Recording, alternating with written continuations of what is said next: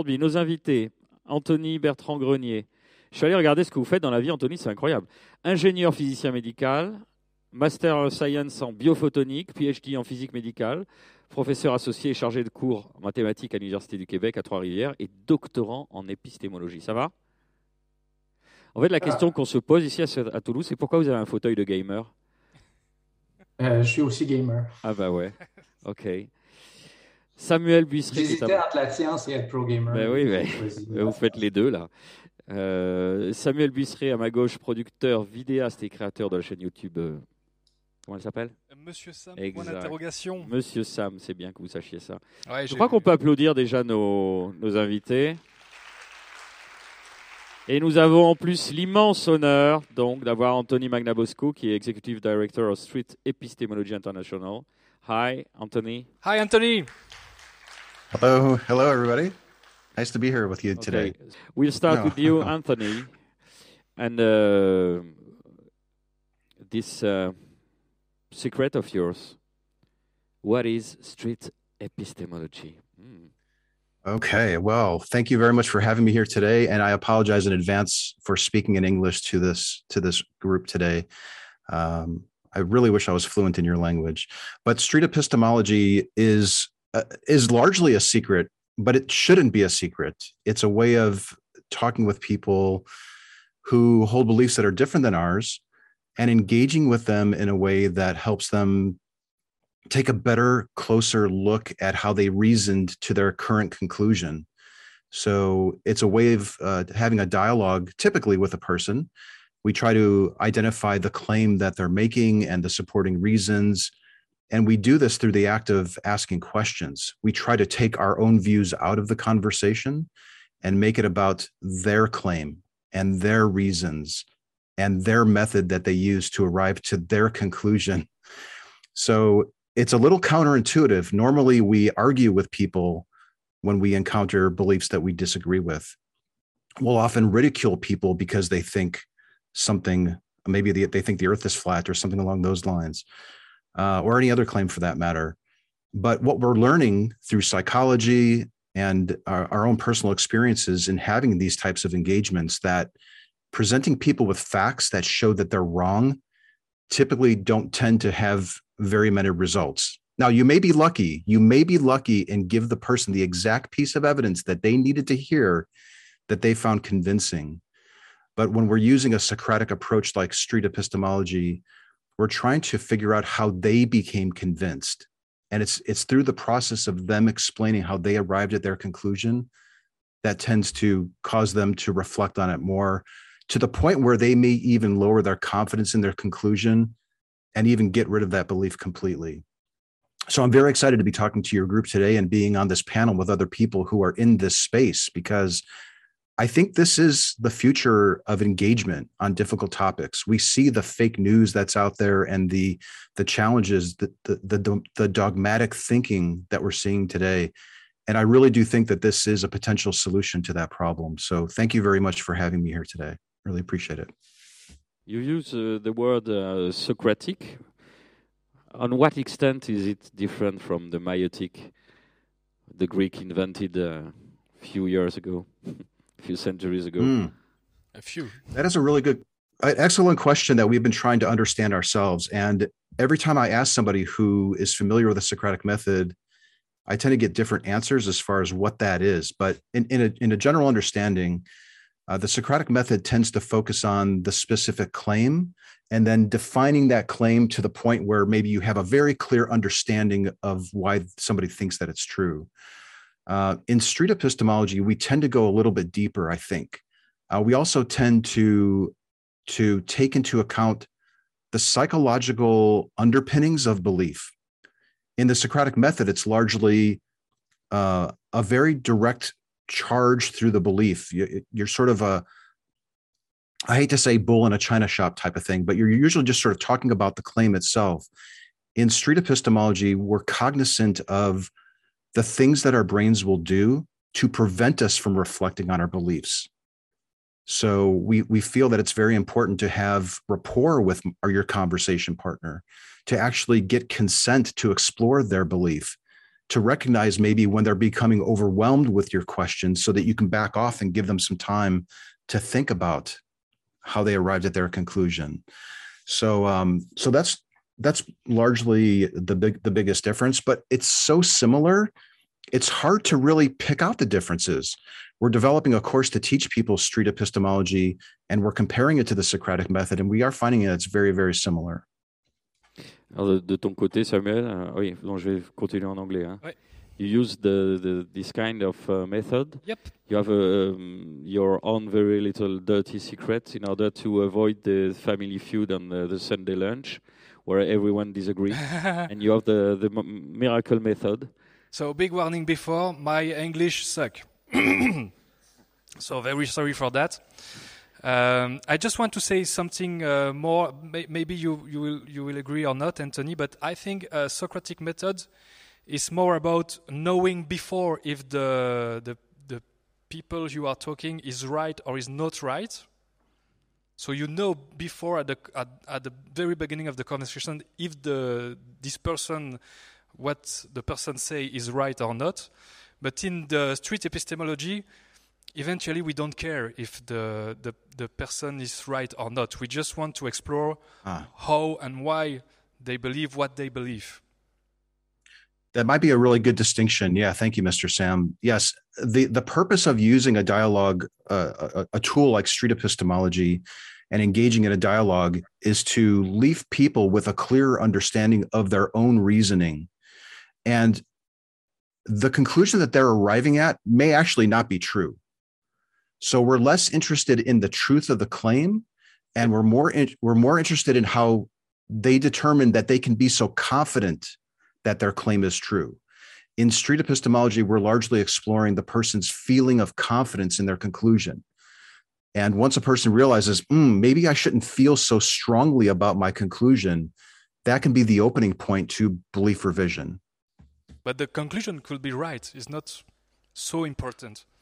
So what was the question? Uh, you... Your secret method. My secret method? Yeah, in For order what? to uh, to, recon- to reconcile yourself with the, the other member of the family, Yeah, uh, which strongly disagree with your views. You have, you have. Uh, I, I was talking with somebody uh, about that uh, before. Uh, you have two way to explore uh, street epistemology.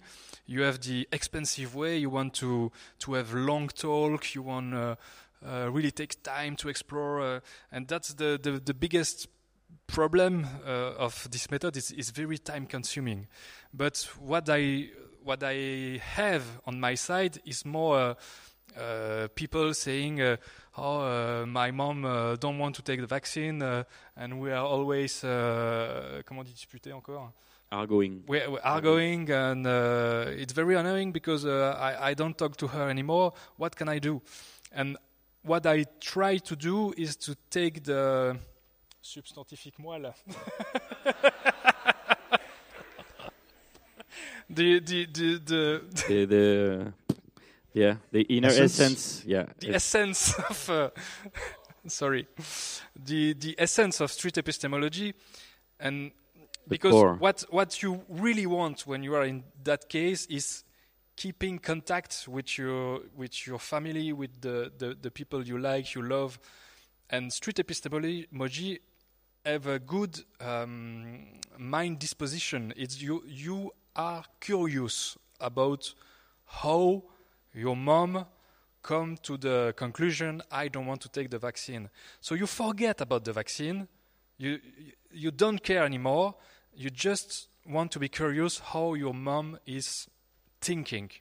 And this uh, I, I I get uh, back uh, I get email uh, back and they are very happy because it works really well. They they can talk uh, with family uh, again and maybe we should have a little demonstration later.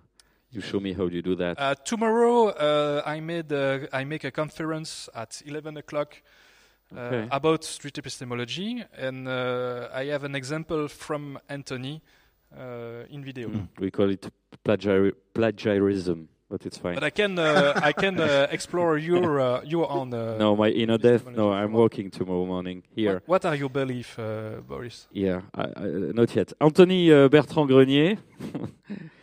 Comment on passe? How do you do you come from uh, being a medical physicist, uh, biophotonic, uh, uh, all this uh, mathematical stuff, and you you're now your your center of interest is epistemology. Why?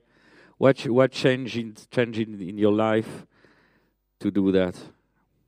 I was always interested in philosophy, but my professor of philosophy in college said to me that I was good in science, so I should go in science. But after all, after 10 years science, I went to philosophy, epistemology anyway. I'm interested in what is a knowledge, what is a belief, and that is my thesis actually. So yeah, I'm really interested in epistemology. How do we create knowledge? What is knowledge? What is a belief? And science is a good method, but I was not questioning the method when I was um, uh, studying in physics and in biophotonics. So when I'm studying in philosophy now, I'm questioning the method of science. That is why I You were I blind, but now you see. So what is the difference between a, a belief and a knowledge? In in in How- five how minutes. much time do we have? you got- you got- well the, the my easiest way to say the knowledge is a data that you acquire from the mind directly uh, if i read in a journal that there is a car, acti- a car accident in toulouse do i know if there is a car accident in toulouse no what i know if i read something in a paper that said that there is a car accident in toulouse my knowledge is directly uh, a belief is when you think that something is true, but there is a lot of authors that differentiate differentiate them, and there's a lot more authors that consider that knowledge is a form of belief. But uh, I think it's going to be too much time for me to explain everything about that. What are your opinions about street epi- epistemology? Is it useful? Is it a good good way to? It uh, is extremely useful. I didn't know about it about like three years ago when I saw Mr. Sam uh, on YouTube. Uh, comment convaincre, comment Comment convaincre faire comprendre à quelqu'un quelqu'un qu'il a tort Et Et pourquoi c'est une mauvaise question question. And, that, and that's when he showed Anthony Magnabosco some YouTube video, and I've read about it. I've learned a lot about uh, his videos. So I didn't know about. I was always arguing, and it was not really working well for most of people. So uh, I learned street epistemology, and I'm using street epistemology in everyday life. I, for example, I'm an engineer and medical physicist. Uh, last week, we had a problem because we had to buy uh, a machine to treat brain cancer. And we have one machine from a company that got 150 studies that show the efficiency. And the other one uh, from another company has no study to prove the efficiency. So people were like, yeah, but it's not because that there is no study that it's not working well. So I ask only two questions. It's kind of a street epistemology. It's asking questions. It's not only uh, 45 minutes time. So first question I ask is, if you go to a pharmacy and you want, you hesitate between two, uh, two drugs for, for example, headache, will you choose the one who got 150 studies that prove the efficiency or the other one that doesn't show uh, efficiency with studies. And the second question is now you have a brain tumor and you have a one shot deal. Will you use the machine? Do you prefer that the doctor use the machine that has been proven with, with efficiency or the other one? And it was only two minutes. It's, it was only two minutes. I didn't need to say uh, how you confident with this belief. So street epistemology is really adapting for everything. It's not only 45 minutes or 100 an you have to get you, you have to get personal to to sensitize people to. There is Yeah, some requirement. there is some some requirement. Yes. Yes, uh, you have to be in a in a good. Uh, comment on dit uh, in- a good. Uh, you have to be friendly with the the people you talk. Yes. It's it's really important to, to be in a good condition. Evenly, uh, uh, uh, uh, what what I usually say is before coming to that kind of question, just ask what was your last film, uh, the last movie you saw? Uh, where, how are you? Where, where, do you? Where do you go to holidays? Mm. Just make some. You have to establish a link between you Yep. and. Uh, yeah, very important. So Yeah. yeah, let's ask uh, the other Anthony Magnabosco. Smooth, smooth, Uh, uh, smooth voice, yes. Anthony. How how does it I- I- work to establish this uh, friendly link with Hmm. someone you've never met before, and you have to to to put him uh, at ease to uh, make him or her trust you for the, the time being of the exchange? How do you do that? I want to know all your secret now. I mean, the the best thing that you can honestly, I think the best thing that you can do to help a person feel comfortable, which is a key part of street epistemology or any type of approach where you're asking questions like this. Uh, if you have a very guarded conversation partner, you could ask the best questions. But if somebody's uneasy or they don't trust you or they're guarded, then your questions won't land. They won't have the impact that you're likely attempting to have. So, some things that I'll do is I'll just try to be as transparent as possible. Uh, and it's a little bit challenging with a stranger because they don't know you, especially if you're recording them. And I, I like to record my interviews. So, there's some additional hurdles to overcome. But basically, I just, I simply try to explain what I'm doing, uh, give them permission to ask me as many questions as they want. And then we start off very slowly. And mr sam nailed it. Uh, it's very important to build a little rapport. What brings you to the trail? Or what are you studying at school here today? Or how long have you been driving for uber? Or something along those lines. Uh, making a personal connection is really key. And uh, but but don't ask fake questions. Really feel the build- empathy. It's important. Yeah, what- feel the empathy. exactly. Yeah be be genuine. Just be your genuine self. And and if you're naturally a curious person that is great because that type of curiosity is so important. Uh and, but once you have that trust uh you could easily lose it. You can make a joke or you can say something inappropriate or in one case of my videos there were people walking by and they were noisy and i snapped my fingers at them and my, that just i lost all the rapport that i had had and i had to rebuild it in order to to have the conversation go again so uh, it, it's something that we we tend to take for granted that we have trust and we have a relationship with people when we engage, but uh, don't always assume it. Check to make sure that you have it and be genuine in achieving it. What are the difference between you and a pickup artist? Uh, I don't know much about it. So there are some similarities between street epistemology and um, motivational interviewing, cognitive behavioral therapy, deep canvassing, um, sales, and even yes, maybe even pickup artist. I guess I, I'm not familiar with it, but what's important, I guess, is, and I think in order to have a really good conversation with somebody, you should attempt to lay out your goals. Now, I don't know if a pickup artist lays out their goals with the person that they're engaging with, but when I'm engaging with somebody, I'll say literally, I'd like to explore that claim that you made, or can you make a claim? And then I'd like to challenge it with questions. Uh, being direct and upfront, I think, is probably the major difference.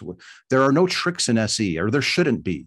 Like there are there are things that you can do to make the conversation go better, but they shouldn't be anything that you'd want to keep from your conversation partner. Ideally, at the end of the talk, your conversation partner will be so grateful for having the talk that they want to learn the method that you used with them.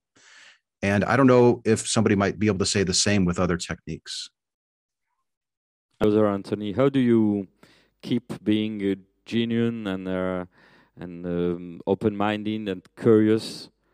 If it's a method, sometimes you can get bored or think, okay, these are finally I can use some tricks because I'm I'm I'm a bit tired.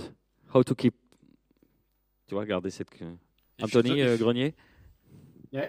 Uh, honestly, most of the time that I've used street epistemology, I already knew the person that I was talking to. So it was someone in my family, a friend, or a colleague at my job. So they already knew me. And I'm someone who smile a lot. So maybe that is easier for me because I almost always smile even at jobs. So maybe it was easier even if I ask it hard question, maybe it's I don't know. Uh, it's uh, and I don't force them. But the thing is that helped me a lot. I'm interested in what is knowledge and what is a belief. So I don't pretend to know the truth. And the tricks that I can say, the technique that I use is that works a lot for me is the claim that you're claiming is it a belief or a knowledge? And at the beginning, a lot of time they're saying that it's a knowledge. And at the end of the talk, or they say, I don't know, or they say it's a belief. And they distinguish a belief and knowledge. So I'm really happy about that because even myself, I have difficulties with that. So when I'm asking question like this, it's, help, it's helping me also. When I'm using it, uh, when people that I don't know or don't know a lot, uh, I'm trying to be empathic and trying to understand why they believe it. And a lot of time I understand why they believe this, whatever the claim is. So I, I can be, I can understand because I was raised within religion, Catholic. So I understand why people, some have claims, whatever the claim are, whatever the belief are. So I think I didn't do that much street epistemology, maybe less than 15 in my life. So uh, uh, maybe that's why for, for now it's. Yeah. So, sometimes you, you, you, you clutch on your beliefs, on your religious beliefs. It, it might be difficult to let go in this yeah. kind of uh, street epistemology. How, how do you achieve? Well, for me, when the people, the and, and, the person in front of me say i don't know or it is a belief and it was claiming that it was knowledge for me it's a winning. Because the person in front of me understand that it is a belief and she doesn't have necessarily the proof to show me that it is a knowledge. And i'm doing the same thing for myself. Uh, when i don't know something uh, maybe i do have belief and it's helping myself for street epistemology i'm doing street epistemology on myself to be sure that i know things instead of belief and sometimes i get I get confused. yeah, yeah, a lot, a lot actually. Yeah. Side, is it uh, easier uh, to do street uh, epistemology with someone you know or with someone you don't know? Uh, with someone you don't know. Especially because they know I have a skeptic channel. So they say, uh, What are you doing with your weird tricks? tricks? Don't, don't use it to me. Uh, no, no, it's, it's No, no, it's with someone you you you don't know. It's it's uh, really easier. And the goal, uh, as as you asked uh, just before, is really to to to. And I do it on myself too. That's, that's really funny. You you say it. It's coming to the point where you have to think uh, a lot for answer the question. The the silence, the moment when when the the people you are, you are talking don't know how to answer and and is searching in his mind uh, this is really the proof the, the, the person is recomposing mm. the, the, the th there is no good or right answer. No, we the don't. We don't. we don't. Important. We yeah. don't. Uh, the answer is not important. What what is important is to to take the people to think more about why they they say they believe. Uh, to think more about what they know is true, for sure. And and they they have to know why they think it's true. And when you are challenging this why you can come to those uh, silence moments. Okay one really important to keep when you when you have someone in front of you really important to keep that, that, that silence let the the people uh, uh, find the answer. One question for mr magnabosco. Um, in a matter of efficiency is it I think you, you might have some statistics about your your uh, you your the street uh, whoa. You know what I mean? Your practice? Um, yes yes. is it uh, in in what way is it efficient? Because the, the title of this uh, exchange of this panel tonight was how to convert which is, which is a very strong word how to convert with street epistemology so in a matter of e efficiency? Yes. Let, let me just really quickly. I I'll get to the numbers in a sec. Well, I'll talk about the efficiency. Um, the goal of SE or street epistemology or whatever is a similar any similar approach where you're asking questions. I think a street epistemology specifically is reflection. You'll notice that the highlight of many of the, the videos where you watch people uh, conducting SE is when their conversation partner is thinking about what you've just asked them. That's the goal is to help people think about their thinking. And there are efficiencies with SE. Uh, some of the main ones include at the very start, identifying the meaning of the words that your conversation partner is using. That's a very big one. Many, many times, watch watch interactions. Very likely, or or reflect on your own. Many times, we're using completely different meanings of the same word. So identifying and clarifying the meaning of the words is very, very important. Uh, also, don't just assume that that the person you're speaking with values truth. Many times, and I, I, I doubt this is an American thing. They don't care. But, uh, we, there's a significant uh, post, part of our population. Post, post, no, you're right. You're right, Anthony. They, yeah, I don't know. Like they, it's more important to many people to believe things because it provides them with value, and they're less concerned about the truth of it. So clear that up at the start. One of the best things you can just ask somebody before you even get into their claim is ask them what they think the word true means and if they value it. And then here's another efficiency. When you identify the claim and you work out all the definitions of the words and you you understand where they stand on truth, when they give a supporting reason for their claim, ask them if they would still think their claim was true to the same degree of confidence if they discovered that that was no longer a good reason. We call this the real reason check. And many times people will say, Oh, I'd still believe it just as much if I didn't have that reason, which means that you could have spent uh, hours, a lot of time talking about a reason that had no bearing whatsoever on their confidence. So that's just the tip of the iceberg. There's lots of efficiencies, but there are, there are, it, there's, it's a very big part of SE. It's very efficient. It's almost too efficient it can be so efficient that you can be driving so deep so fast you can be losing rapport and trust and and um, bringing a lot of tension into the conversation so uh, one thing that we've learned as as SE practitioners is to pay very close attention to how your conversation partner is reacting to the questions that you're asking because you could drive too far too fast and lose that reflection that you're going for are you looking at nonverbal uh what signs uh, um, warns you about the, the, fact that he, the person uh, in front of you might drift? Uh, signs that the that my conversation partner might be getting defensive. Is that what you're asking? Yeah. Ah, um, you might notice it in the body language. It's not a perfect science, but if they cross their arms or they start turning their body away or maybe looking at their watch, those could be indications. Um, or maybe maybe they change the subject or they don't answer the question that you've asked or you notice that um, they're more confused than reflecting just because a person is pausing and thinking doesn't mean that they're th- thinking reflectively it could mean that they're just lost and confused uh, but one of the best things you could do is just simply ask them how is this going do you need to take a break do you want to ask me any questions in return so it, it should be sort of a balanced partnership rather than this uh, this one way directed interview, which you often see in in videos online. But um, just ask your conversation partner or try to try to pick up on on things that they're saying or doing.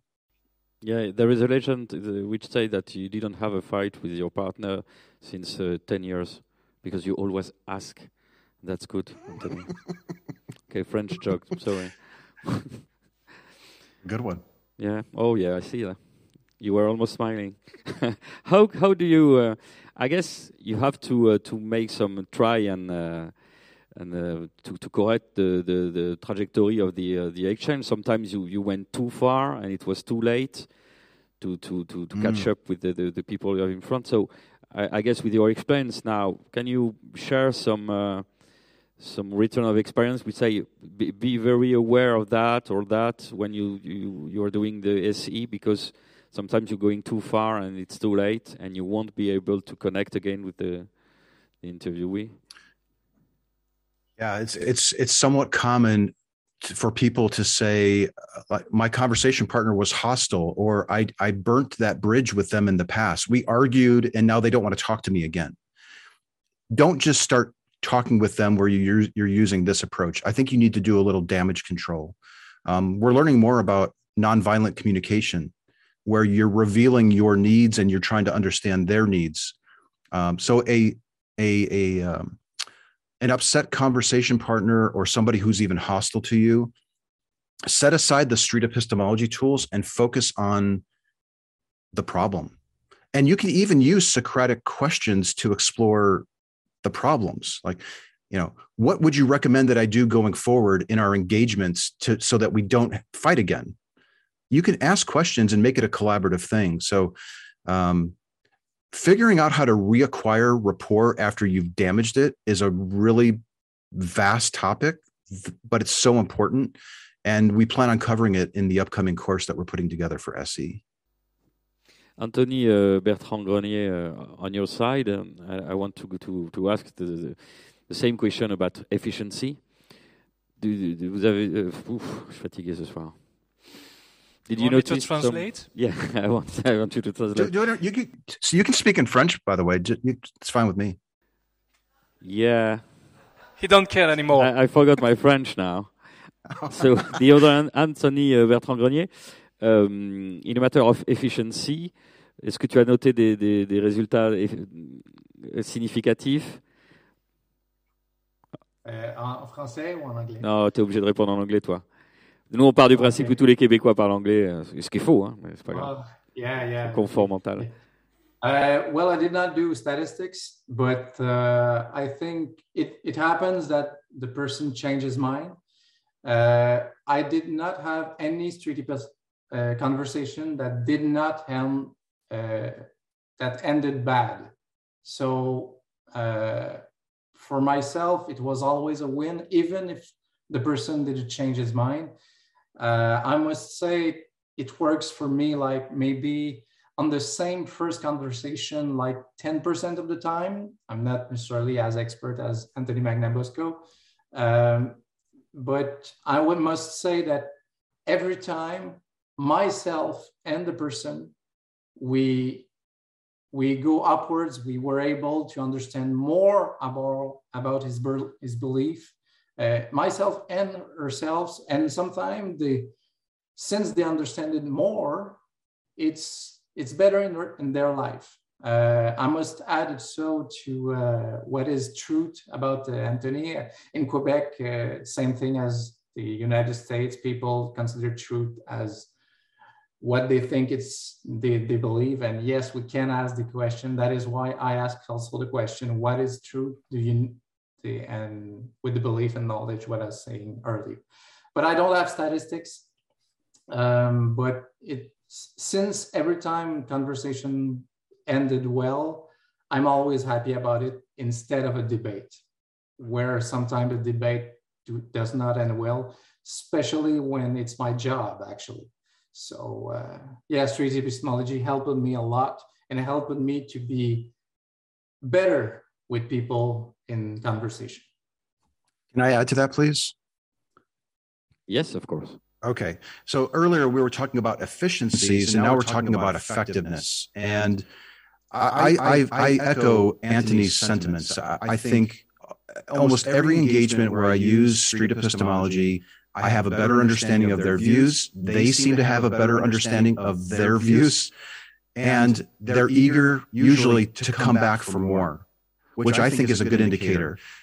And many times we we try to establish how a, a, certain level of confidence that the person is sure that their claim is true. They may say I'm 80% out of 100. So we do try to make some attempts to quantify effectiveness or success. But I think there's a risk that we might get so wrapped up in seeing a movement. They must move one way or the other that you lose sight of all the other benefits that are happening during the conversation. Uh, very rarely do you see people talking about sensitive topics and smiling and thinking about it and wanting to come back for more. That, in my view, is a good indication that there's something very effective about this. However, we want to scientifically study this. This is one of the reasons why we formed the nonprofit called Street Epistemology International, so that we can find scientists who are interested in what we're doing, so that we can scientifically, objectively study it and see what is truly happening long term. And in, in a matter of uh, lasting effects, does it last in time or sometimes the, the doubt comes again? Or uh, once you've, you've done the conversion, it's uh, forever? Well, I, ideally, th- these tools are for thinking about our thoughts for the rest of our lives. So it's a continuous like curiosity should never stop. Even once you've settled on, maybe you've changed wildly and you you've shifted from one belief to another. It doesn't mean you should stop there. I don't think. This this should be a lifelong process. Um, and who you know we don't know. We don't know what the long term effects of it are but anecdotally we're seeing lots of people from around the world who are using this approach and they're reporting success. But we do need to study it and see what is truly happening. Yes. So the next step will be all the the science uh, scientific validation of this method. Finally ideally yes ideally. yes we need it we need it because because we're we're we're giving this advice to people to use the approach because we see the value but many people who are learning this are also skeptics and they want the data i want the data we need the data Ok, on va passer au. Est-ce qu'il y a des questions dans la salle, Q&A On va vous passer un micro, mais comme j'ai une énorme flemme, je vais demander à Sam de vous passer le micro. Yeah, ça va ou quoi Plaisante. J'arrive. We, we, we, are starting the Q&A. Il y en a qui ont des salaires, pas d'autres. Hein. Ah, t'es au courant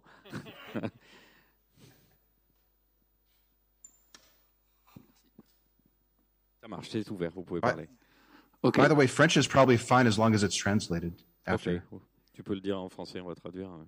Uh, I can say it in English. It okay, doesn't no. matter. Um, well, th thanks a lot. That was uh, really interesting. And um, I have a, one question. It's like two quick questions. It's about the um, street epistemology, how you do it. Um, so it's for the three of you guys. Uh, I've watched quite a lot of, of your videos, Anthony Magnabosco, and uh, yeah, it's amazing. Thanks a lot for that work. It's it's great. And um, I'm wondering if you you think it's a good idea not to uh, say your opinion to your to the, the, people you're talking to at the beginning. Say, for instance, you're talking about a religion or whatever topic, to keep it like secret. Uh, I think that's something you do, but uh, do you think it's it's better to do it this way or to be straight from the beginning? And the second question is: Is it a good idea to set up a time limit as you do, or you think it, it's not that important to do it this way? Thanks. Great, great questions. So, uh, in the interest of trying to get as many questions in, I'll go fast. Uh, you can absolutely share your view, but keep in mind that if you do share your view and you disagree, it could raise defenses in your conversation partner. But it's probably better to just take that hit and be transparent and explain your view in a way that you would want them to explain yours and explain your reasons in a way that you would want them to explain theirs. You can model the behavior that you hope that they will give back to you as you explain that you disagree. But yes, doing so, this is somewhat of a controversy or uh, it's, it's sort of a personal preference. You may not want to re- reveal your view because it could cause people to become more guarded. Sometimes revealing your view can open people up even more even though you disagree. So it's it's really up to you to decide. Uh, early on and i guess throughout my entire career of going out on the street i always had a timer because i wanted to keep the video short um, now people would watch that i've actually had some cr- criticisms of that saying well you're putting additional pressure on your conversation partner to get them to finish really fast and rush through it and that's not what you want to do so the timer is more of a a, a way of showing that I respect your time and I don't want to hold you up for very long. But most people don't go out on the street and have talks with strangers and, and time their conversations and put them on YouTube. You're having organic talks with your loved ones more than likely, right? So the timer is, is optional. You don't even need the timer. But that being said, let me just say, you don't need to have 45 minute long talks. Five ten minutes tops is likely all you need to inspire reflection. Okay, thanks. Thank you. Great question. Another question. Hello. Uh, I really want to thank you, Anthony, uh, for what you said is really a game changer for me because I've been struggling with the street uh, epistemology for a while because um, the one person I need I would need to use it the most on because she's falling deeper and deeper into beliefs that are really not that great. And I've tried different ways to to go through her and there's nothing that works. And I feel like now it's too late if it comes from me, you know, like I, I can't reach her anymore. But what you said about uh, like just saying we're going to have that talk if you if you're uh, okay with that, and I just listen and and question her during the interview, like. Yeah, yeah, I, I think it can work that, that way because I really thought it was over and I, there was nothing more I could do. But now I feel like it's something I can work with. Like, just we're talking about that. I'm not trying to trick you. I'm not trying, because there are so many different subjects that we clash on, and mostly vaccines. But yeah, like, just we're taking the time today. I'm listening to you. Tell me. I think it changed everything. So thank you so much. I appreciate the, the the the kind words. Thank you. Yeah, sometimes we we uh we have people that we've we've ruffled their feathers. Do you guys have that expression? We've agitated them to the point where they don't even want to talk with us anymore. And that's really unfortunate. My advice would be if they are still willing to talk with you a little bit, maybe you can just talk about broader things. Don't talk about specific claims but broader concepts like truth or the difference between belief and knowledge or what does it mean to what is what does good evidence mean to you? Talking about general concepts related to belief formation could be a re-entry point into talking about a specific claim again because in the process of discussing truth your conversation partner might now bring up vaccines. They may actually surface the claim. So uh, that could be a really big difference. If if they're bringing up the claim, then that that tends to make it a little bit more acceptable to ask them questions about it. And then um, you said something like, I, I want I use SE on my friend. Think about that. Think about changing that to I I, I use SE with my friend. We don't want to use it on somebody. This this should really be a collaboration. And that one little word difference could might that might explain why there might be some some tension there. Uh, and then lastly, there's a survey on the SE website that's 24 questions, very general, like what is truth and are we sharing the same reality, where you're talking about these broader concepts and not the specific claim itself. And I think the survey is perfect with family and friends and people that you've harmed that relationship and they're a little bit more skittish on talking with you again. Une question ici, ensuite. Euh... Um, On l'a traduit si tu veux, il n'y a pas de problème. Ouais. Euh, Est-ce que vous avez gardé contact avec certains des gens que vous avez euh, interviewés dans la rue, même devenus amis avec? Did you keep in touch with the people you've interviewed in the street or even becoming friend with them? In a few cases, I've become friends, but mostly they're random people who I've met. And the only time I see them again is at the exact same location I saw them before, just coincidentally. Sometimes they message me and we meet again. Uh, there are a few people where I become friends with them, but it's it's more the exception than the norm. Et quand est-ce que vous venez en France pour qu'on vous remercie en personne When will you come to France uh, in order for us to thank you in flesh? I would love to, I would have loved to have been there in person, honestly. And a few people messaged me who live in France who offered to buy me a drink when I was there. So I think uh, I'm looking forward to it and having a little a little wine or something when I'm and there. the too. weather is uh, exquisite. Mm. Nice. Euh, bonsoir. J'aimerais d'abord euh, vous dire la raison de ma présence dans cette salle aujourd'hui. I wanted to tell you why I'm here today. C'est euh, dans le titre.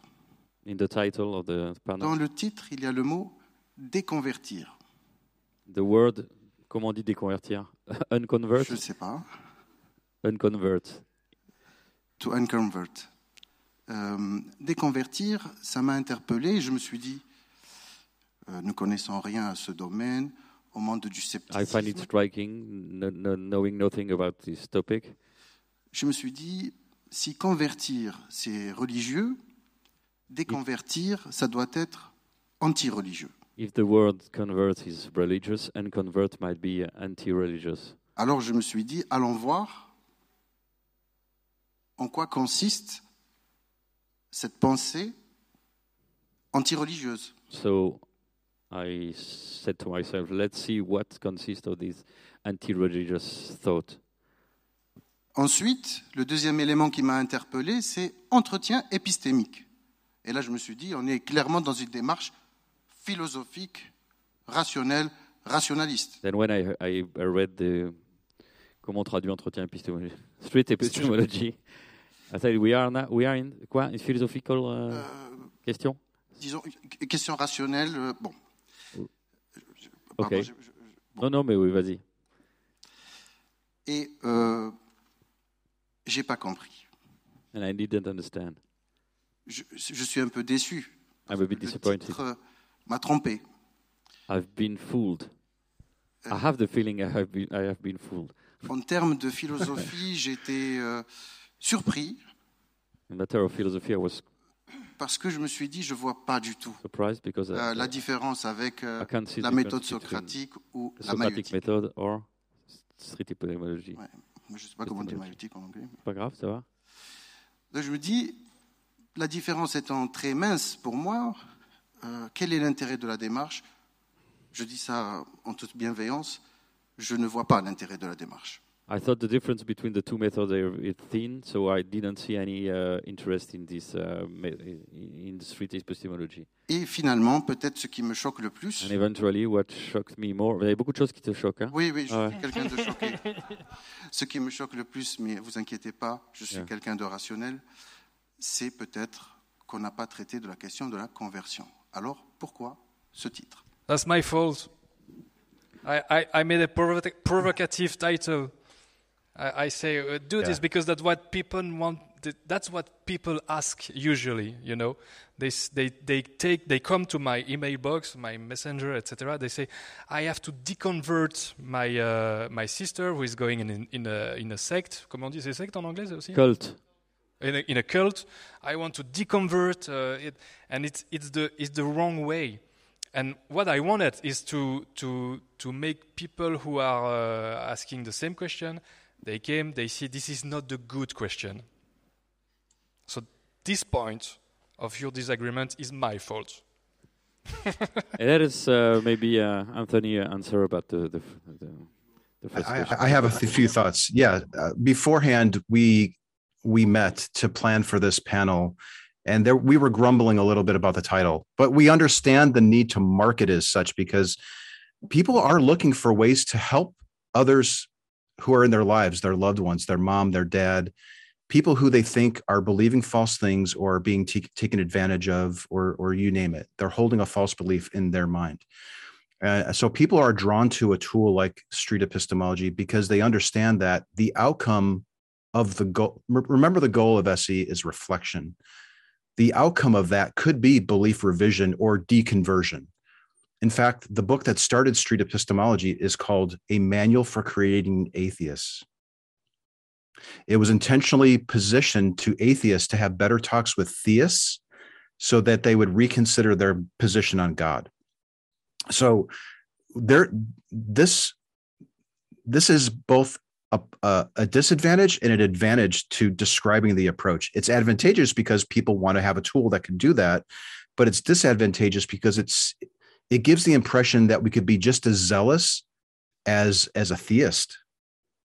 And that that's not what's happening here. So there's a marketing component to it but in in essence i think if you're approaching every conversation that you have and everything that you're thinking about in an open way then the, the the tool is useful for that the tool is useful for reflecting on your own beliefs and the beliefs of others so it's uh, it, it, it is a little tricky, I have to say. Um, it's it's one of the it's one of the dilemmas. It's a sales point of the approach, but it's also a liability, and we try to we try to walk a fine line. But I think as long as you use the tool responsibly and I think we're trying to teach it to be used responsibly.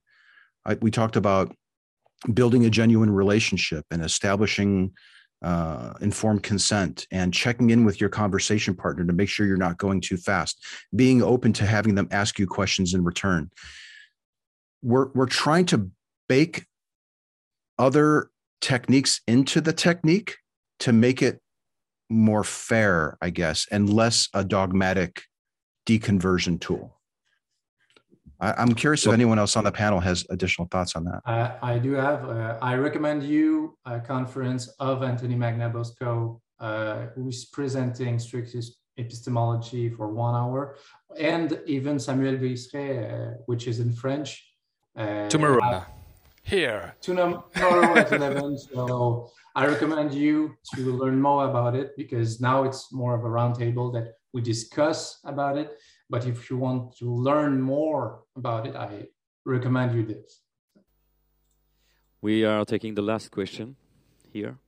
Um, yes, um, I I would like to ask Anthony. Um, I mean, I am, for example, the president of um, um, an organization. We have many uh, many journalists going around uh, France and uh, different countries to engage uh, conversations with people, and sometimes uh, fact checking, of course, does not um, is not sufficient. You know, so I would like. To, it's just a very simple question. I would like to know um, what would you recommend? You know, as a content, like it could be tutorials or uh, I know Mr. Sam's uh, YouTube channel, but is there anything that I could share with all um, the people in my organization that you know, like a kit or something, you know, like mm. with the like yes. main questions to ask, or like a very like an introduction, you know, to street epistemology because I find it so interesting. And thank you again for being there.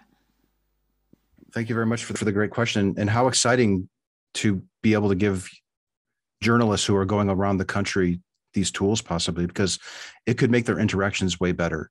Uh, Mr. Sam's videos, of course, I think would be probably the best the best place to go because they're in French. And then we have a tip sheet that's been translated into French. It's a one page tip sheet that gives you the general questions that you can ask that basically represents the arc of an SE type of conversation. Uh, many of the videos on my channel have been been given tra- uh, captions or transcripts into French uh, people f- from France have volunteered to add captions to my videos, and there's a playlist on my channel specifically for that. And um, there's also a. This may not be ideal for your for your needs, but for anyone else who's interested, in the Street Epistemology Discord server, there's a French speaking role that you can request. And there are dozens of people who are into SE who meet regularly to talk about SE, street epistemology, they practice it, they discuss the criticisms of it, and that type of stuff. So there are a lot of resources out there today. Uh, many of it's in English, but um, we're trying to make it more accessible. Merci beaucoup. Thank you very much. On peut applaudir nos invités.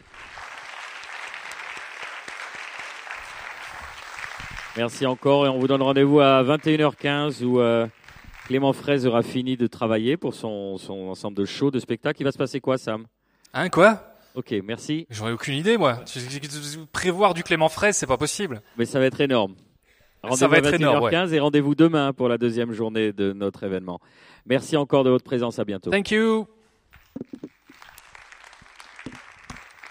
Bye bye, everyone. Thank you very much.